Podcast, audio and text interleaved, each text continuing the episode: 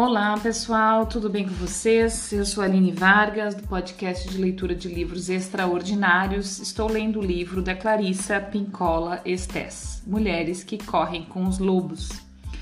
É, vamos seguir, certo? Nós paramos ontem naqueles que ela, é, o, nós lemos o subtítulo Reassumindo o Rio e ela veio dando itens, né, de como fazer essa, é, como reassumir o rio, né? Então hoje a gente começa no Proteja Sua Vida Criativa. É uma boa leitura e uma boa escuta para nós. Se você quiser evitar a hambre de alma, a alma faminta, chame o problema pelo seu verdadeiro nome e trate de consertá-lo. Pratique sua atividade todos os dias. Pratique, pratique sua atividade todos os dias. Então, não permita que nenhum homem, mulher, parceiro, amigo, religião, emprego ou voz é, resmungona venha forçá-la a passar fome. Se necessário, arreganhe os dentes. Outro item: forge seu verdadeiro trabalho.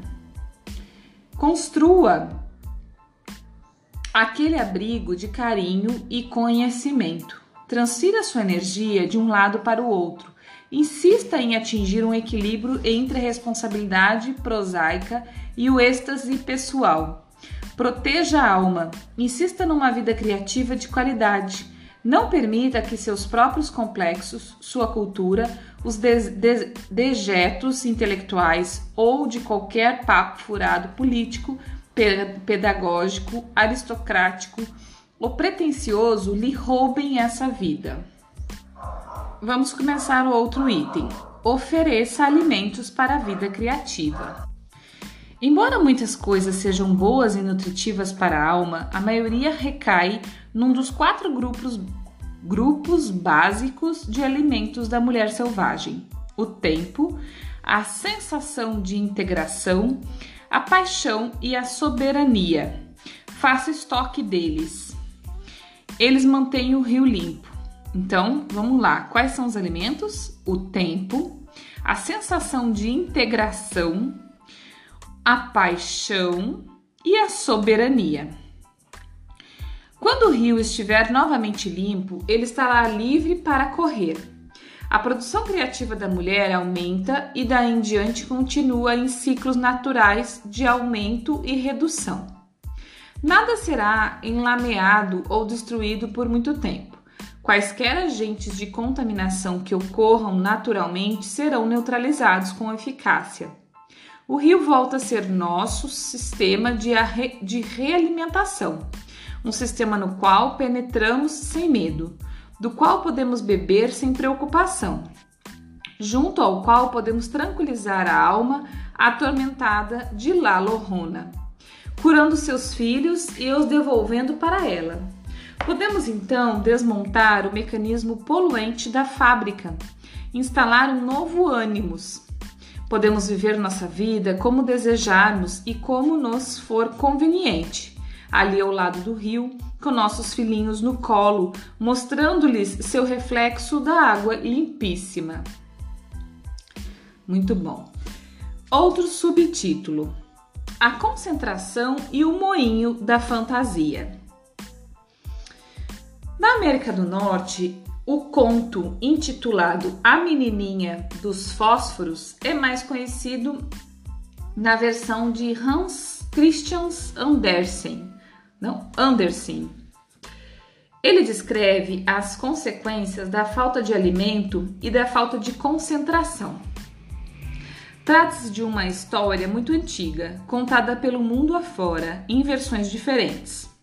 Às vezes ela fala de um carvoeiro que usa seus últimos carvões para se aquecer e quanto sonha com tempos passados.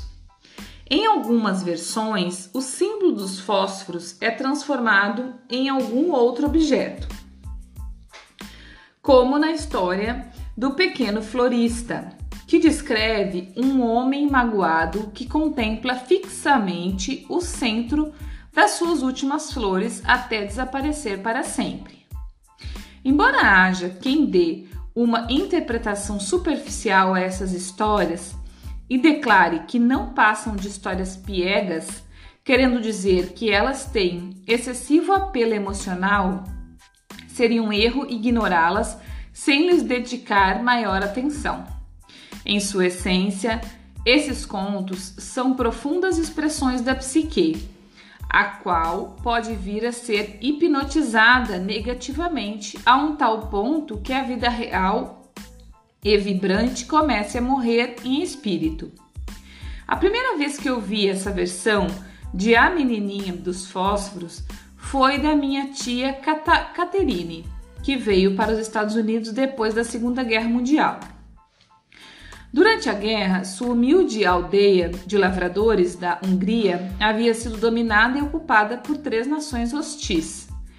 Ela sempre começava a história dizendo que sonhos agradáveis sob circunstâncias difíceis não fazem bem, que nos tempos árduos precisamos ter sonhos fortes, reais, sonhos que possam se realizar de se trabalharmos com afinco e bebermos nosso leite à saúde da Virgem.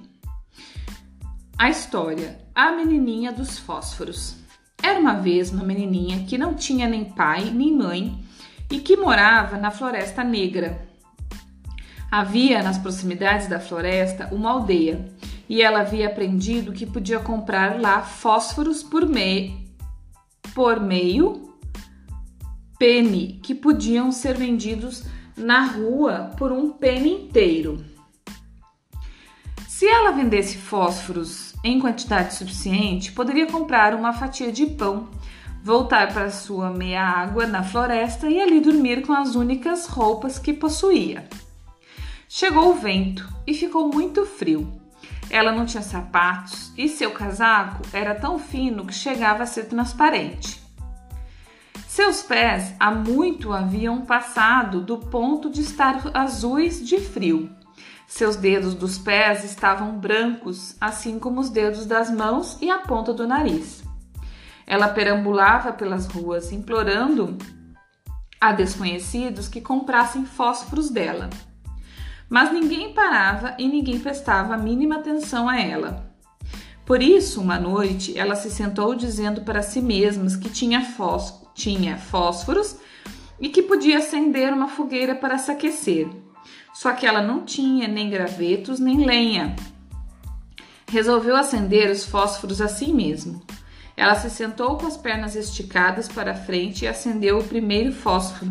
Ao fazê-lo, pareceu-lhe que o frio e a neve desapareceriam.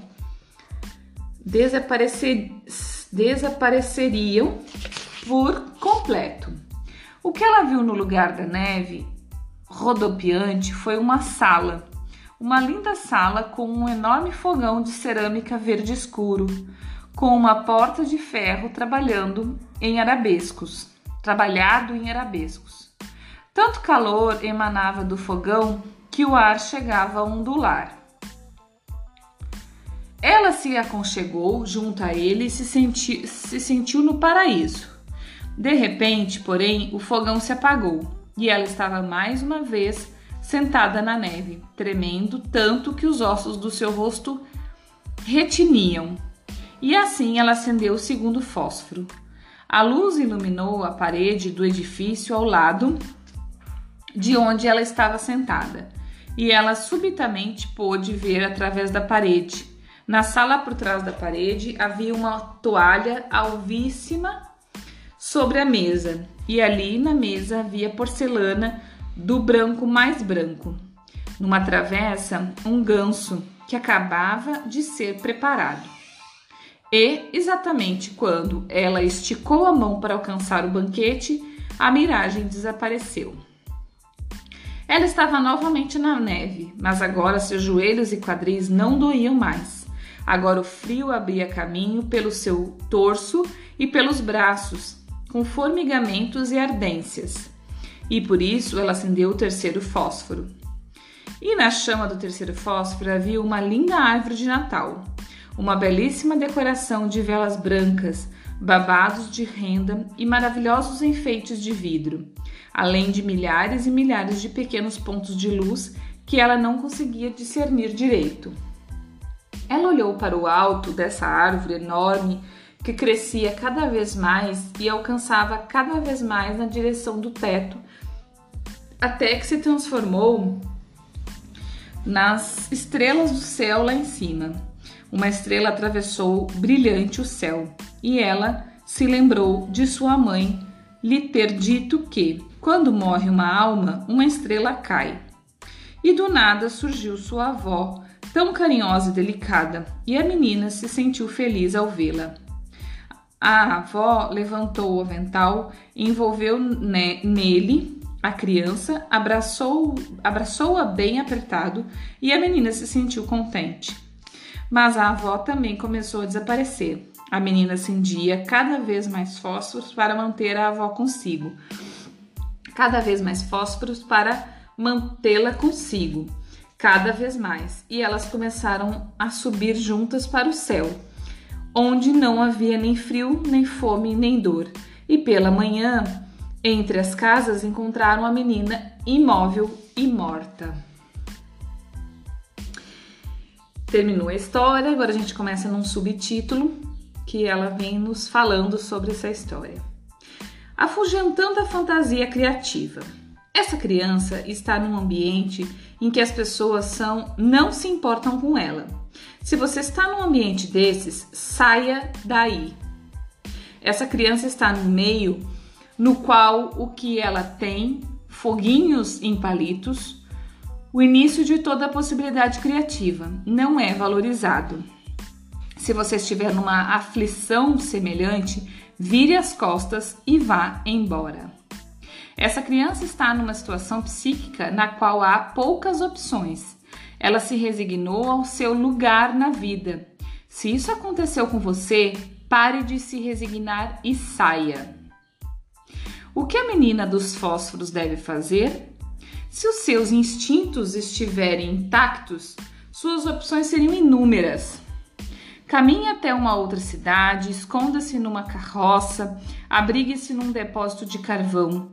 A mulher selvagem saberia o que fazer em seguida. Mas a menina dos fósforos não conhece mais a mulher selvagem.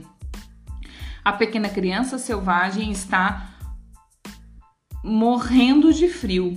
Tudo o que resta dela é uma pessoa que se movimenta como se em transe.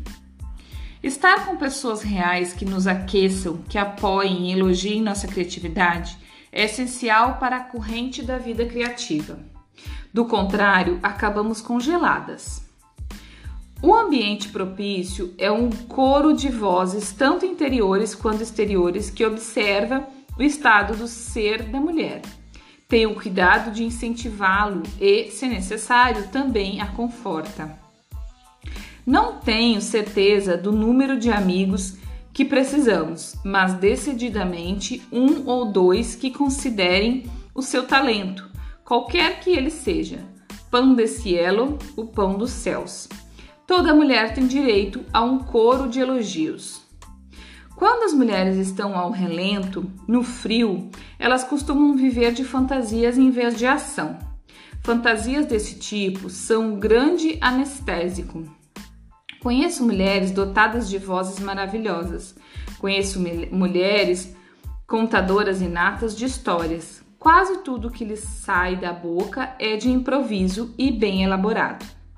No entanto, elas se sentem isoladas ou de algum modo destruídas dos seus direitos, destituídas dos seus direitos. Elas são tímidas, o que muitas vezes é um disfarce para um ânimo esfaimado. Elas têm dificuldade para perceber que recebem apoio de dentro, de amigos, da família ou da comunidade. Para evitar o destino da menininha dos fósforos, há um importante passo que você deve dar. Qualquer um que não apoie sua arte, sua vida, não é digno do seu tempo. É duro, mas é verdade. Se não pensarmos assim, adotamos direto os trapos na menina dos fósforos e somos forçadas a viver uma fração de vida que mata pelo frio todo o pensamento, toda a esperança, talentos, escritos, alegrias, projetos e danças.